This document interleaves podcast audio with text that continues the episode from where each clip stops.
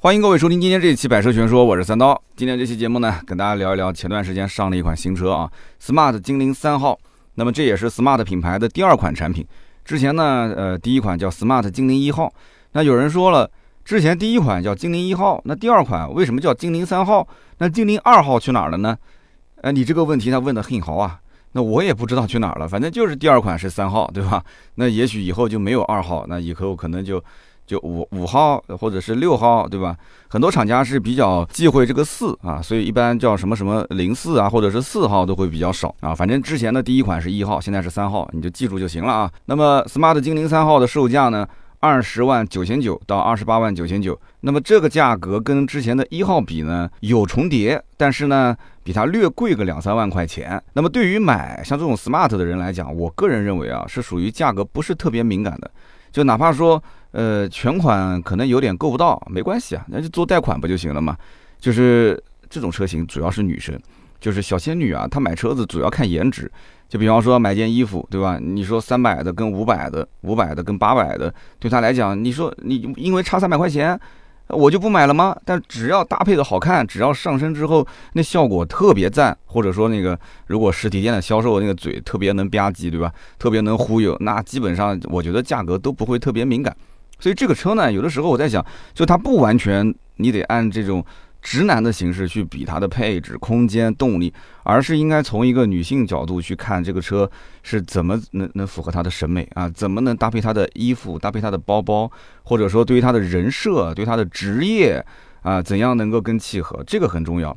所以直男分析这个车，如果说巴拉巴拉说一堆它的一些什么长宽高跟同级的对比，那这个车一无是处，真的是一无是处。但是在一个小姐姐的眼里，那这车那处处都是亮点，对吧？特别是这个 B 柱上的奔驰的标啊，smart 这个鼎鼎大名的这样一个品牌，再加上这车看起来怎么看都觉得是很 Q 萌可爱，那就行了，对吧？这就是优势嘛。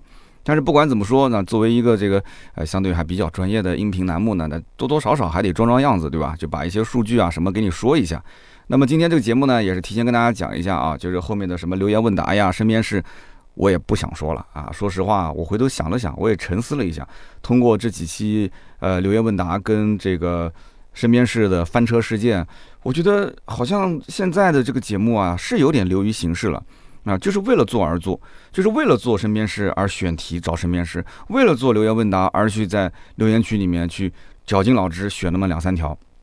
我觉得其实更多的应该是把精力放在说车上面对吧？那说车这件事情，那我觉得更多的也是要找一找当年的初衷。所以呢，我就回听了一下二零一四一五年非常非常老的、非常久远的我的节目啊。听完之后发现，就那种感觉应该是什么样子的呢？就应该是。嗯，稿子也有，但是呢不多，对吧？有那么一点小提纲，然后呢想到哪就说到哪。本身我就是一个特别善聊的人，如果真的把稿子写的详详细细，一个字不差，我还真的，你让我读稿，我特别难受。啊，但是呢，往往有的时候我在想，就这个节目后半段还有一个身边事，还有一个互动问答，其实听的我自己也挺难受的。说实话，就是我在想后面还要那么长的一段小尾巴啊，那么长个尾巴。所以咱们今天就纯粹一点，好吧？大家也别说啊，三刀不互动了，三刀不聊身边事了。我不还有一个账号吗？你去在我的视频网站上搜呗，三刀砍大山，三刀砍大山，后期讲的全是身边事。我跟你说，每一期都是身边事，想听多少期有多少期，对吧？没关系的，一个一个来吧。所以今天这期节目咱们就纯粹的聊车，聊到最后车聊完咱就结束，好吧？那么我们先讲一讲 smart 精灵三号和 smart 精灵一号有什么不同。那说实话有什么不同？听名字就知道了嘛，对吧？三号肯定是比一号要大嘛。那么这个三号大到什么程度呢？啊，其实也没大多少。呃，我们讲就是一个车的空间大小，主要是看它轴距，对吧？你只要不是说一个前驱一个后驱对比就行了。你如果是本身兄弟车型，对吧？大家都是前驱的，或者是都是后驱的，那我们就比轴距。那么轴距来讲的话呢，就差了三十五毫米。轴距差三十五毫米是几乎我觉得大多数人感觉不出来的啊，三点五公分嘛，对吧？那么长度呢，差的还蛮多的，长度差了一百三十多毫米，宽度差了二十二毫米，高度是矮了八十毫米。这里面其他都不重要啊，我觉得最重要的是看它的高度，高度矮了八十毫米，那么也就是说这台车其实你肉眼可见是要比 smart 精灵一号要低趴一些，而且你像它的长度变长了嘛，十三公分，宽度还宽了二十二毫米，两公分多一点，然后高度一下降了八公分，这车就会显得什么？显得又宽又矮。所以 smart 精灵一号跟 smart 精灵三号，我觉得在展厅里面，如果你一开始不知道该怎么选。当你站在这两台车子面前，我觉得你立刻马上就能知道你要买什么车。而且我跟一线销售也证实过这个事情啊，他说很多的一些车主其实来之前都无所谓买一还是买三，但是到了店里面看一眼，就是瞬间十秒钟之内他就能决定到底是买一还是买三。他甚至连配置都不比啊，就是只要一看就知道到底要选哪个。女生有的时候买车比男生坚决多了，男生买车那真的是非常非常的犹豫啊啊，差一点这个，差一点那个，这个不行，那个我要，我还想要，我继续要啊！你要来要去，你兜里就那么多预算，你说是吧？那女生买车其实只要是有一点戳中我的心窝，那我直接刷卡啊！我小姐姐，我就是喜欢。那其实呢，有一点，我觉得现在在网上吐槽比较多的是什么？就是因为这个车子不是把它的这个车高给降低了嘛，然后又给它添了一个全景天幕啊，让车内空间看起来不是那么压抑。但是呢，这个天幕它不带遮阳帘。你要知道，这个产品是针对小姐姐设计的，你难道不问一问小姐姐她要不要遮阳帘吗？女生在夏天是最忌讳这个的，全景天幕不能打开，但是呢，没有遮阳帘。所以呢，官方在它的 app 里面是可以选的，就是你要额外加钱去选这个遮阳帘。但是这个就可能有些人觉得不舒服了，是吧？这个东西又没多少钱，你为什么不给我安上？其实这就有点像什么？smart 精灵一号刚出来没多久，网上就出了一个很有意思的一张图，就是说啊，什么车子座椅加热，然后方向盘加热这些是分包月啊，或者是包年，或者是终身买断，然后九十九块钱，四百九十九块钱。或者呢，就是终身买断啊，那就要几千块钱。后来呢，我跟一线销售聊了一下，销售跟我讲说，目前来讲，包月包年都不行，就是有这个选项，但是不给选。呃，你如果要真的要，那你就只能是终身买断，只能是这么一个操作方式。我当时一听，哇，那这不等于就是选配了吗？你不就等于是相当于硬件给到你了，但是软件没开启，然后我花了这个钱，相当于我把这个软件给开了，把这功能给用了。我说那卖的还好啊，他说还行啊，还行，所以你看小姐姐的钱还是挺好挣的啊，小姐姐的钱真的好挣。那么这第一点啊，第二点区别在什么地方呢？就是外观设计和风格整体确实不同。那么有人讲说，哎，你刚刚不是说就是尺寸大小嘛？那我我很多人也都是认为这个车子就是比 smart 精灵一号大一点。你要如果站在车子前面，你实车看的话，确实不一样。不仅仅是一个小型 SUV 的定位，一个紧凑型 SUV 的定位，两台车你放在一起看。你会明显发现，smart 精灵一号是那种圆嘟嘟、圆滚滚的那种造型，就看起来有点奶凶奶凶的。那么这个精灵三号就不是这样的，精灵三号就更有一种给人感觉有点像什么呢？就是比较偏中性气息啊。Smart 精灵一号，我觉得开出去，大多数人会觉得车子里面坐的是个小姐姐。但是你开个精灵三号，我觉得男生女生就不好说了，对吧？它是偏中性一些的。那么很多人也都很清楚，对吧？这个 smart 呢是吉利和奔驰是一起打造的。那么吉利负责什么呢？是负责它的底盘和三电系统，就是浩瀚这个平台嘛。那么奔驰是负责设计。所以 smart 精灵一号之前，你实际上能看到很明显参考了奔驰的一些设计。那有人想说奔驰什么设计呢？啊，奔驰 G R B，你可以去看一看，你在网上仔细看看这个车跟 G R B 的外观，不管是车头车尾，特别是车辆的尾部的造型啊，Smart 精灵一号尾部特别像奔驰的 G R B。其实 G R B 不是电动车，你可以讲电动车，就是奔驰 E Q B 的同父异母的兄弟啊。那么有人讲 Smart 精灵三号呢？那精灵三号跟哪个像？精灵三号啊，其实它很多细节。呃，它其实很多细节是跟 smart 精灵一号是不一样的，也就是说它不是参考 G R B 的这个风格。那么精灵三号的造型，它更像是一款轿跑的 S U V。那么官方给它定义也是一个跨界 S U V。那我为什么说更像，而不是说它就是呢？因为你仔细看这个车很有意思，它的这个侧窗的线条，窗户的线条啊，它是到了 C 柱这个位置突然向下。就是你从侧面看它的流线造型，哎，有点像是一个轿跑 SUV。但是这台车，你看它车顶，它就是个普普通通的 SUV，就是车顶是普通的，但是窗户侧窗线条是个溜背的，它是给你的眼睛造成了一种错觉，是是有点迷惑性啊，是有点迷惑性。这种视觉上的这种欺骗设计。呃，其实其他品牌上也有，比方说像福特的电马啊，这个 Mark E，包括像日产的艾瑞雅啊，这车可能有些人在路上没见过是吧？卖的特别特别的差啊，这种呢我们俗称叫做假溜背，所以千万不要被这个假溜背所迷惑了啊。那么精灵三号是假溜背 SUV 的设计，精灵一号是圆润的 SUV 的设计，两者的差别确实很大，所以你一定要到店里面去看，不要天天抱这个手机啊！你抱这个手机，你永远看不出来这两个车子到底有多大的差别，你可能到现在一直以为就是个大小的区别，是吧？但是精灵三号有人讲说，这个好像越看也越熟悉诶，这个到底跟奔驰哪款车的设计风格有点参考？其实呢，你仔细看两台车的车尾，你就知道了啊。这个精灵三号的车尾和奔驰的 EQC 的车尾不能说毫无区别啊，简直是一模一样。那唯一的区别就是车标不同啊。那有人讲说有那么夸张吗？啊，有没有那么夸张？你不行，回头看我的这个文稿的图文对比，你就知道了啊。精灵三号你可以理解成是个缩小版的奔驰 EQC 啊。我们只是说外形啊，外形方面，或者说是呃内饰，你也可以这么讲，因为它的内饰整体的风格参考一眼就能看得出来，就是奔驰的内饰风格。所以精灵一号像个小号的 EQB 啊，然后精灵三号像个小号的 EQC。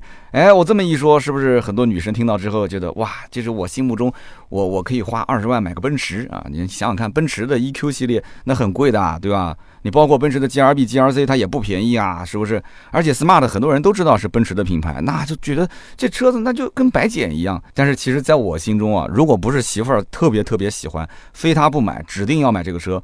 你作为一个男生，我是打死都不可能买这个车的啊！就首先我觉得调性不符，其次也不符合我金牛刀这种人设。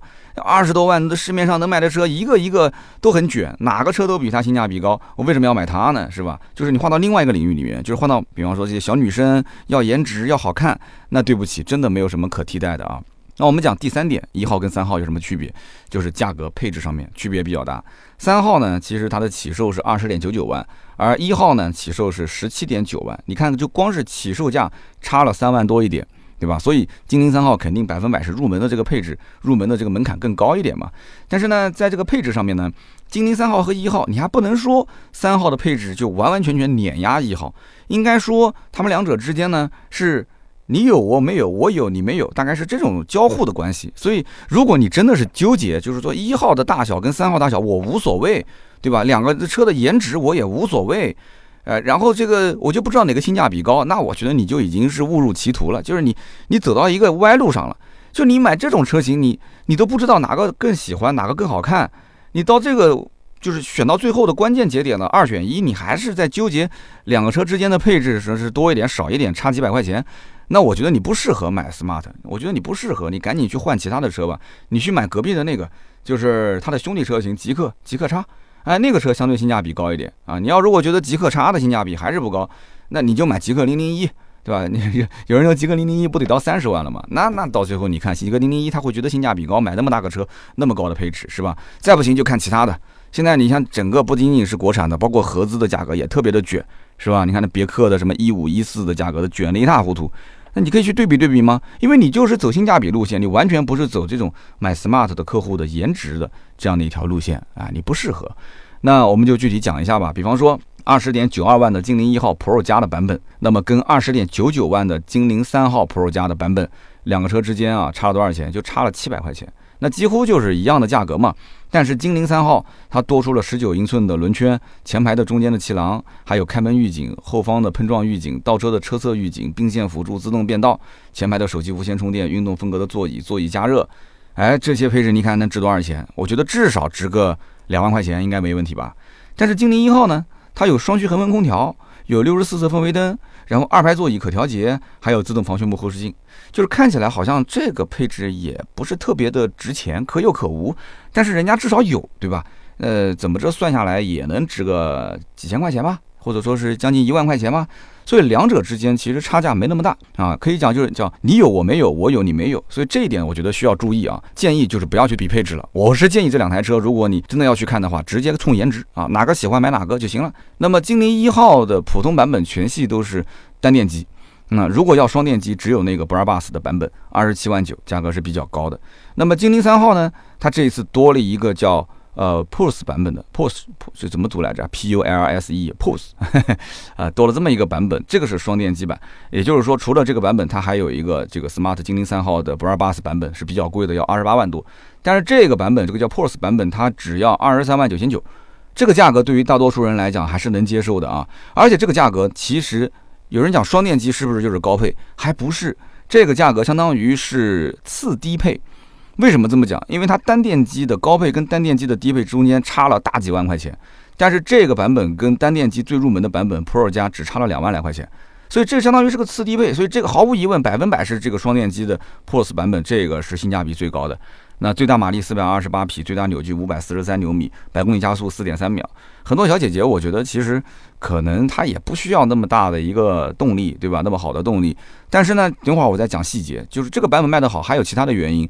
也就是说，它是加上了几个套件，就是免费送的啊一个套装，然后再加上三千的尾款抵扣，然后再加上送充电桩，因为最低配的 Pro 加那个版本是没有送充电桩的嘛。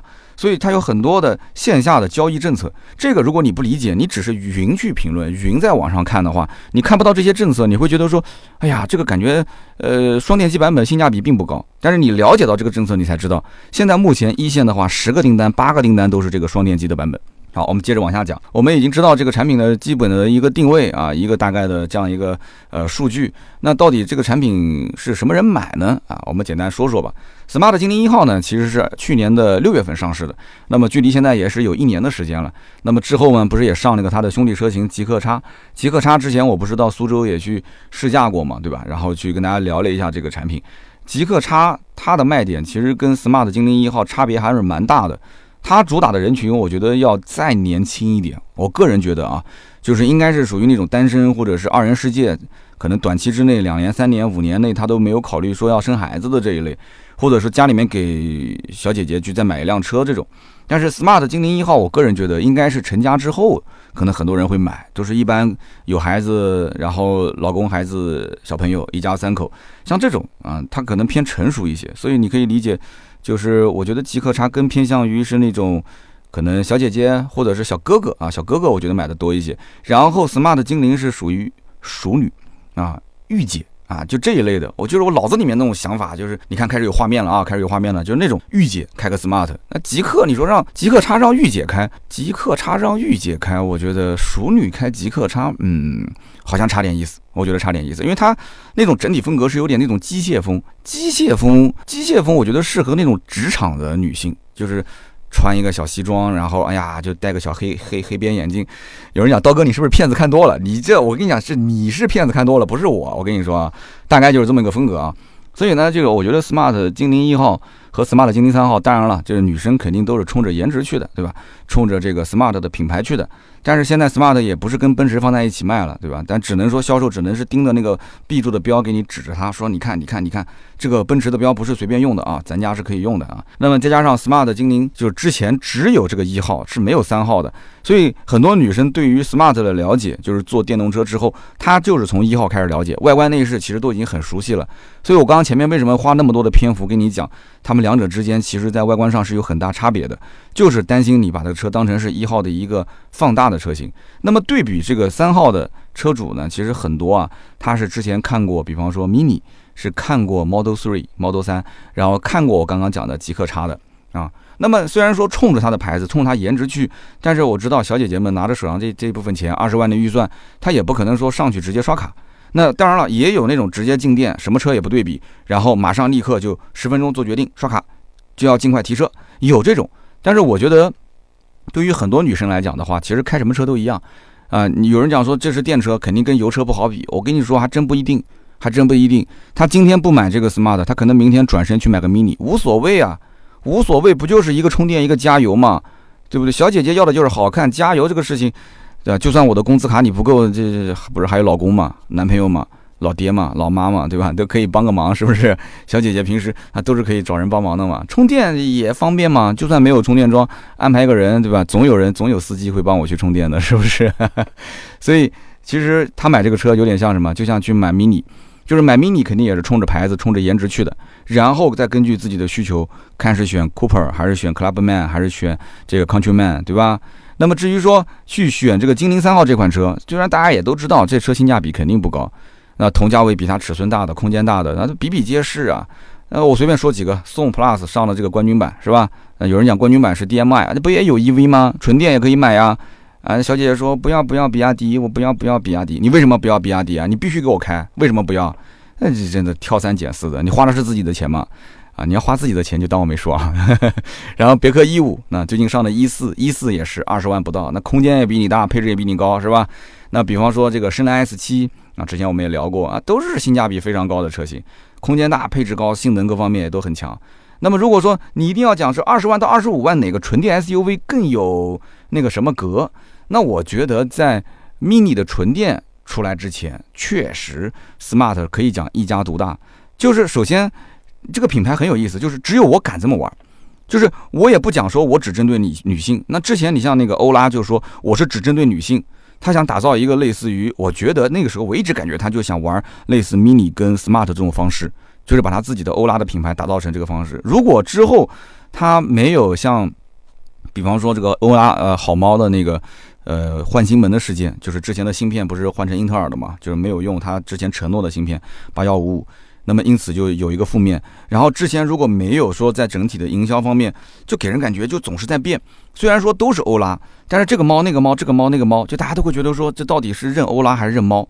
很多人其实能记住这个猫的名字，但是记不住欧拉的名字，或者说记住欧拉也记住猫，但是呢就感觉这个品牌就很松散，就没有那种很很高逼格的感觉。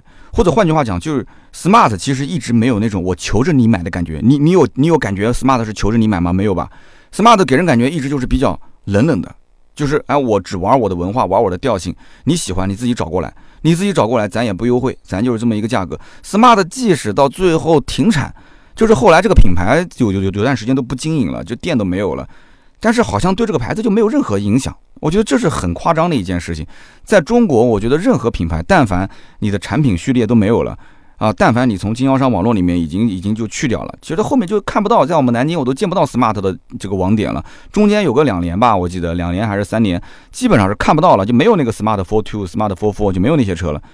这个对它影响会非常大。哎，结果一夜之间，突然之间，然后又在商超里面去建这个 smart 的新的网点，然后出了这么一个纯电的产品，好像对它没有任何影响。所以这种调性，我觉得是咱们国产品牌。如果你要想去打 mini，你要想打 smart，你得好好去研究研究。有的时候不要一味的去舔消费者，不要去跪舔消费者。你要什么喜欢什么，我就我就为了你去打造，我就我就为了你，我叫费的流嘛，就喂养你嘛。这样的话会显得这个牌子很 low。啊，真的是很 low！长城马上要找我了啊！什么三刀？好像有人跟我举报说你说我们的品牌 low，我马上成立法务部，我要开始投诉你了，是吧？最近不是有这个法务部到处去找这个自媒体去投诉嘛？前两天微博也是出了一个某某什么什么什么猪，说说这个啊八八八，反正就是官方啊，官方，就是大家你可以去查一下。然后前两天那个袁老师不是又被那个袁老师是被谁啊？是蓝图还是谁啊？不是蓝图啊，那个 Ecofox 极狐啊，被极狐。官方法务部又被投诉啊！然后后来我发了个微博讲，我说投诉什么？有什么好投诉的，对不对？之前那个特斯拉投诉蔡老板，从五十万粉丝把他投诉到最后就打打官司嘛，打官司打到最后打到五百万粉丝，是不是？然后拒不道歉，什么强制执行有什么用啊？对不对？你又不是什么刑事案件，给他拉进去直接判个几年，那是杀杀一儆百，那没人敢动。这种不疼不痒的赔个什么十万八万的，差这点钱吗？这些大网红五百万粉丝的，那我们都小网红，我们我们差钱啊？他们这种是不差钱的。就像前面那个梅西，大家还记得吗？那小伙子是十几岁的，是吧？直接跳进场跟梅西搂了一下，哇，全场一路狂奔。哎，结果大家都在说说说叫好，很多人都叫好。然后呢，有些媒体一看风向不变了啊，就是整个风向不太对头，马上立马就说啊，这个不对的啊，这个你要呢，最后是什么行政处罚？然后有人讲行政处罚，将来只要不去当公务员，没有任何问题啊，这不算案底啊，没有案底的。那也当然不主张，是吧？还有人讲说，小伙子去之前说每天五公里，然后还找律师专门咨询过的，就这个事情就越越越吹就越玄乎。那我们讲的有点跑偏了啊，就是刚刚我们讲就什么法务部这个事情，其实真的是这样子的。就 smart 在没有一个品牌敢去说我只去针对做那种就是小众人群的话，没有没有一个品牌敢这么做的话，smart 其实在没有 mini 电动之前就一家独大。那么我们可以换句话讲，就是说，当这个客户说出来三个字“我喜欢”的时候，你跟他比什么配置、空间、动力、性价比，这些都是不重要了。一切的一切都压不倒我，我喜欢，就是我喜欢是压倒一切。所以怎么讲呢？他们喜欢 smart 这个品牌，他们喜欢精灵一号 Q 萌的设计，他们喜欢精灵三号这种就是啊轿跑 Q 萌有点小奶熊奶熊的感觉，那这个单子基本就成了啊，基本就成了。就是我觉得 smart 的店里面。销售需要介绍什么？没什么好介绍的，对吧？就是呃，我们编辑包括我跟销售都聊过，我们编辑小谢讲说，就是 smart 的客户进店最快的话，不到二十分钟啊，就从什么都不了解的情况下，到看到这个车，到觉得我真的很喜欢，到刷卡二十分钟左右。我相信一个就是那种追求配置要高、追求这种比方说性价比要高的产产品，一般不会有人说对他没有任何了解上来直接下单的，一个定一定是之前在家里面手机啊、电脑看了半天，然后又上什么论坛、车友会加了各种群，研究了半天。啊，这种人才会去，最终最终纠结了半天，然后再砍价、砍价、再砍价，最后才会下单。啊，我想比亚迪应该有很多是这样的客户，是吧？因此总结来讲，其实 smart 精灵三号的主要竞争对手无非就是三种，一个呢就是自家的兄弟车型 smart 精灵一号，很多人呢就是买精灵系列，就冲着这个牌子、冲着这个颜值去的，然后呢真的到店里面会发现，哦，其实真车一号跟三号还是有区别的，那么我就是要买一辆 smart 回家。那我就在一号三之间啊去抉择，那其实很简单啊，我觉得选哪个它也跑不掉啊，反正一号就是更 Q 萌，三号就是相对来讲偏中性一点，对吧？看看这个外形，看看它的整体调性就可以了。那么第二个呢，就是我前面讲的这个极客 X，那么第三个呢，就是前面我说的特斯拉的 Model 三，这三款产品应该就是 Smart 精灵三号最大的一个把客户分流出去的啊三个车型。那么根据极客的这个销售反应，我们讲极客 X 这个车。它呢有一大半的客户就曾经对比过 smart 精灵一号啊，那么现在有 smart 精灵三号来了，那肯定百分百是要对比精灵三号的，是吧？同平台的产物，那么理论上讲啊，极客叉它是要比 smart 精灵一号更有性价比。那么现在来了一个精灵三号，那么再去跟极客 X 去做对比的话，哪个车更有性价比呢？其实我个人觉得啊，这就是预算问题了，这个不存在哪个车更有性价比，因为你买到极客叉的高配也就是二十出头，这个车你要买到再高配的话，其实我觉得。你可能就是一个是颜值完全不一样，第二个价格其实还是有差，第三个配置其实极客叉还是有性价比，极客叉的配置整体还是比较高的。但是我始终觉得小姑娘买这个车子应该不会在这两台车里面会有太大的纠结的点，可能是男生带她去，男生在旁边讲说啊，你不如买极客，不如买极客，女生心里面在想我就要买精灵，我就要买精灵，但是嘴上又不好意思说，那就陪着一起逛，是吧？基本就这么一个情况。其次呢，就是这个特斯拉的 Model 3。Model 3其实，在很多人眼中啊，特别是今年年初的这一次大降价，大家觉得说，就是如果你不知道该怎么买，你就买特斯拉。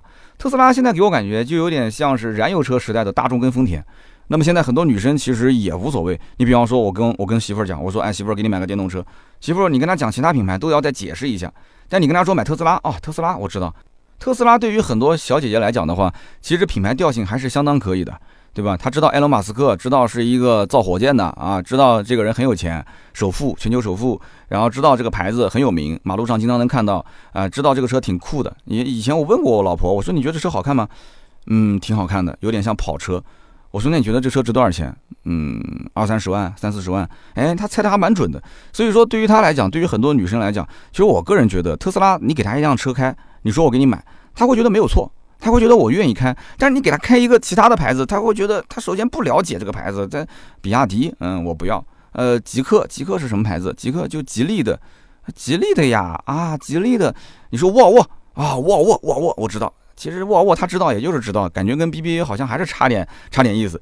就是女生虽然不懂车，但是女生她懂品牌呀，女生她讲究这些颜值啊、品牌啊，她要啊，她心里面还是想要啊。所以很多女生如果说左右纠结，还是没想好是不是这个造型，呃，这样的一个外观我更喜欢的情况下，二十多万的一个预算，那说不定转身就去特斯拉啊，就把这车给提了，Model 3，对吧？那么会有这种从众心理，我觉得也很正常啊。那么还有一个啊，好像我漏了一个，就漏了一个谁呢？就漏了一个 Mini。Mini 有人讲说这不就油车，但是我前面讲过了，你不要用男性的这种。这种这种直男思维去思考，说油车就油车，电车就电车，对吧？买电车的不看油车，买油车的不看电车。人家小姐姐买的是一个好看的车，就是当一件衣服买，那无所谓的油车还是电车。我觉得真的是这样，除非是有一些可能真的是限牌限行的城市，它就要一个绿牌。啊，小姐姐觉得我手上就这么一个指标，就是个绿牌的，那正好又有这么好看的车，我就去买，那就有可能 mini 它没有绿牌，那不能够享受这些政策，这确实是没办法，对吧？这硬性指标。但是呢，绝大部分城市它没有这个相关的限牌限行的一个政策。那么女生来讲的话，我就去好看就行，对吧？mini 店我也逛逛，然后 smart 店我也逛逛啊，甚至包括极客的店我也逛逛，反正这几个车都有挺有特色，而且我就要开个小车，所以在女性眼中，应该说差别没有那么大。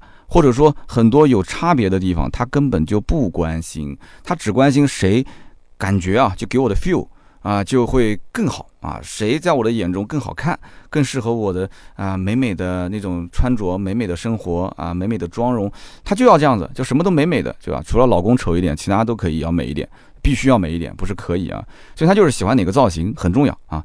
那么二十多万买一台小 mini 也是买，买一辆 smart 精灵也是买啊。在他们眼里，其实这几款产品，我觉得区别都不大。所以总结来说，smart 精灵三号、smart 精灵一号其实都差不多啊，都是基本上家里的第二辆车，或者就是单身小姐姐基本上呃一个人开的这么一辆这个独宠的一个小玩具啊，小代步工具。那么如果说你呢想给你的媳妇儿买这个车，所以一定要问她的意见。很多男生给女生买车，我觉得这一点非常不好。啊，经常我看到那个付费咨询，我要给我媳妇儿买个车啊，我要对比这个那个，然后讲了半天都是我觉得我想要，我觉得这车子啊就少了这个配置，多了那个配置啊，我觉得那车子什么更更好看，那车网上有一些负面，然后这个车怎么，这重要吗？不重要。你问过你媳妇儿的意见吗？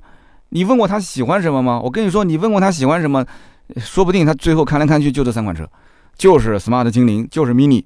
我跟你讲，你还真别不信，你不信你带她转一圈，你带她转一圈，你敢不敢？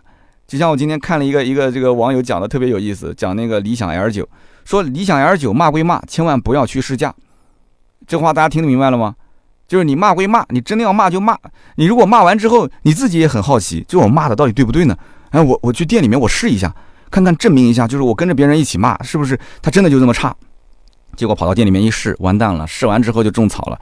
回家之后怎么看自己手上的车都不香了，是吧？又没有大彩电，又没有大冰箱，又没有大沙发。哎呀，人家还是增程式，还是绿牌，还很时尚。再听一听别人把保时捷卖了换理想啊，把这个奔驰 GLE 给卖了换理想。哎呀，就感觉自己一下子就人生啊，就就别人好像在高处看风景，自己在底下看着他，就是这种感觉。就赶紧卖吧，赶紧换吧。所以你在网上骂，噼里啪啦敲键盘，结果去店里面转一圈回来，就把自己的这个银行卡就搞没了，是吧？就这就就就尴尬不尴尬？那女生她也是一样啊。女生，那你你有没有这个本事？今天在座的各位，你有没有这个本事？你带着你老婆去逛一圈 Smart 精灵的店，逛一圈 Mini 的店。那如果说你手头手头预算大概在二十万上下啊，然后逛一圈这个特斯拉的店。再逛一圈极客的店，你你把它四个店都逛完，你甭管你喜不喜欢，你也甭管你老婆喜不喜欢，你带她先逛一下这四个店，然后再根据你的需求带她去买车。你看最后你媳妇儿要买什么车？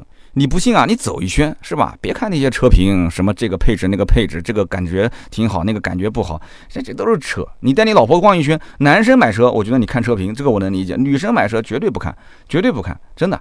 我老婆这个手机里面刷了半天小红书，刷了半天。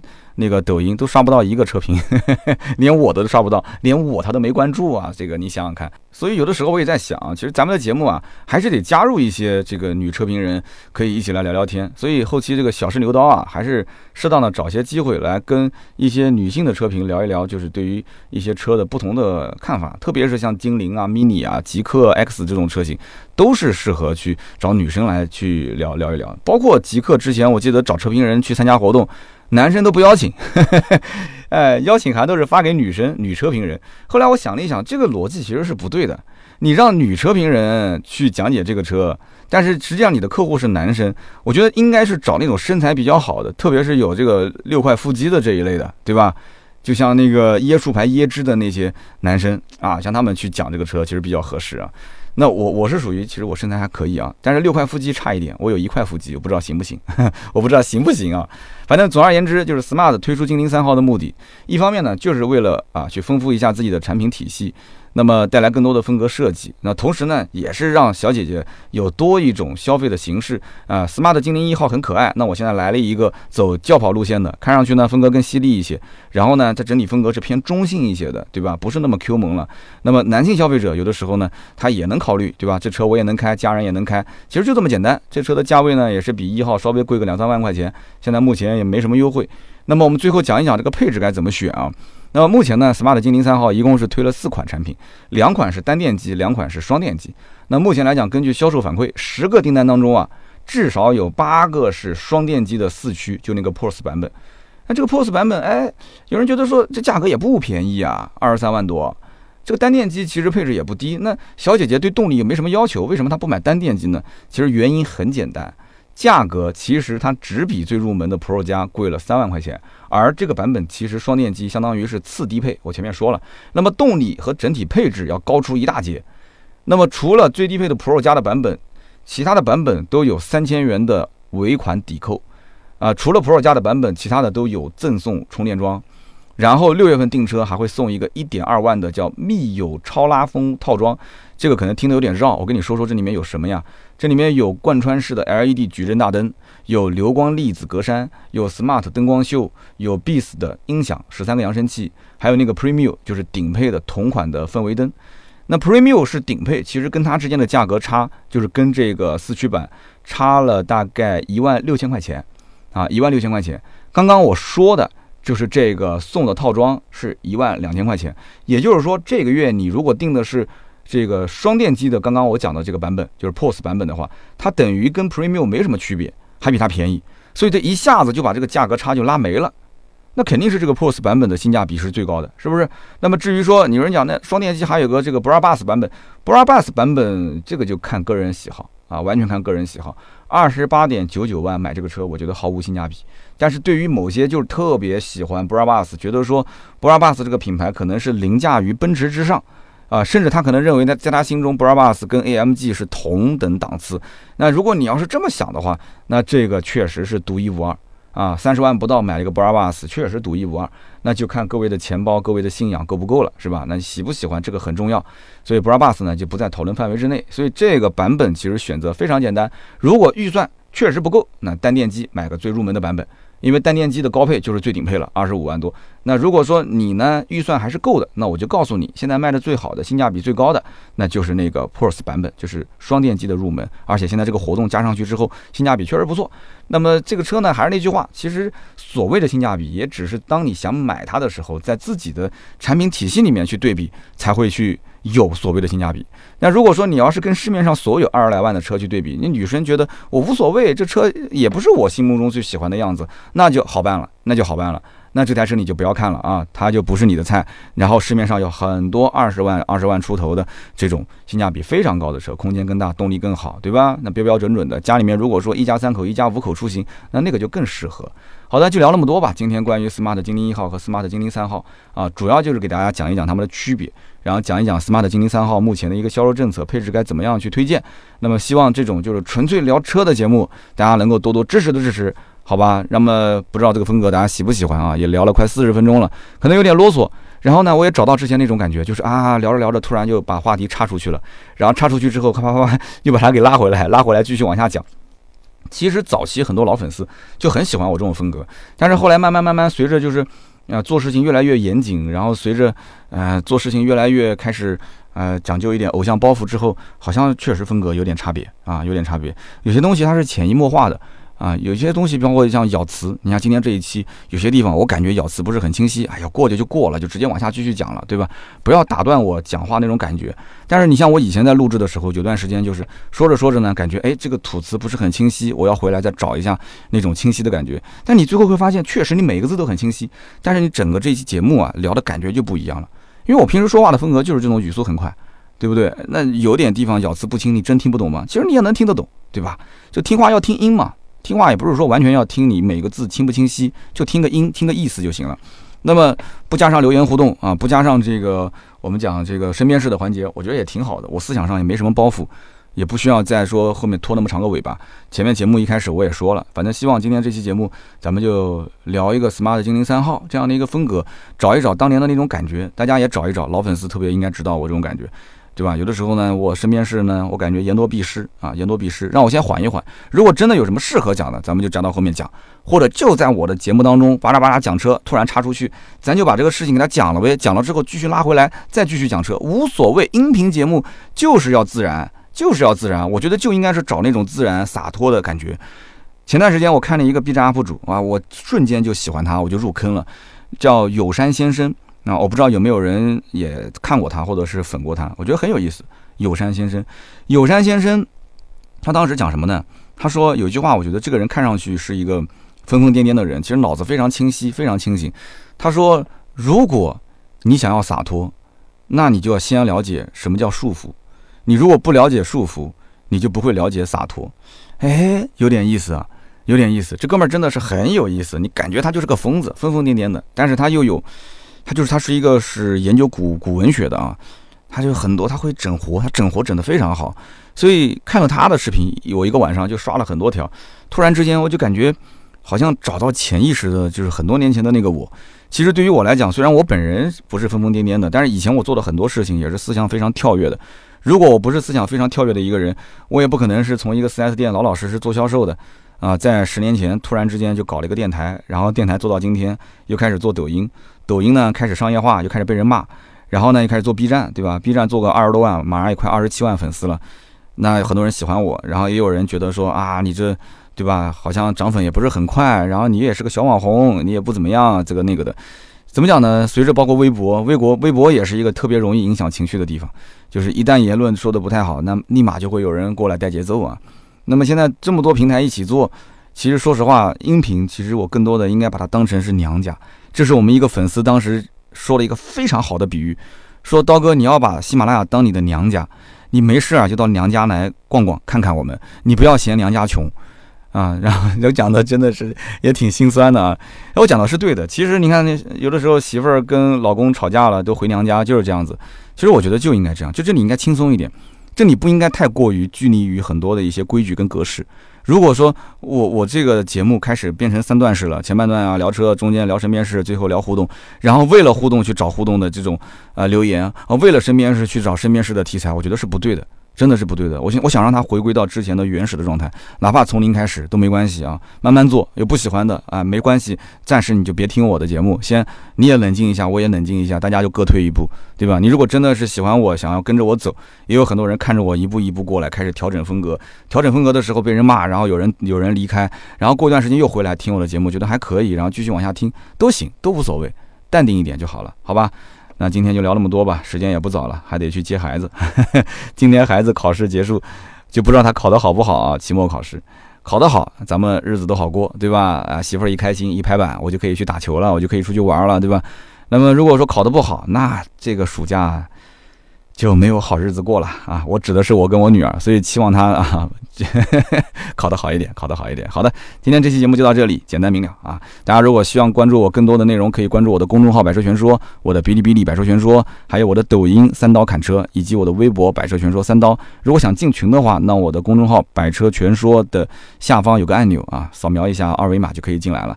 那么今天这期节目就到这里，咱们周六接着聊，拜拜。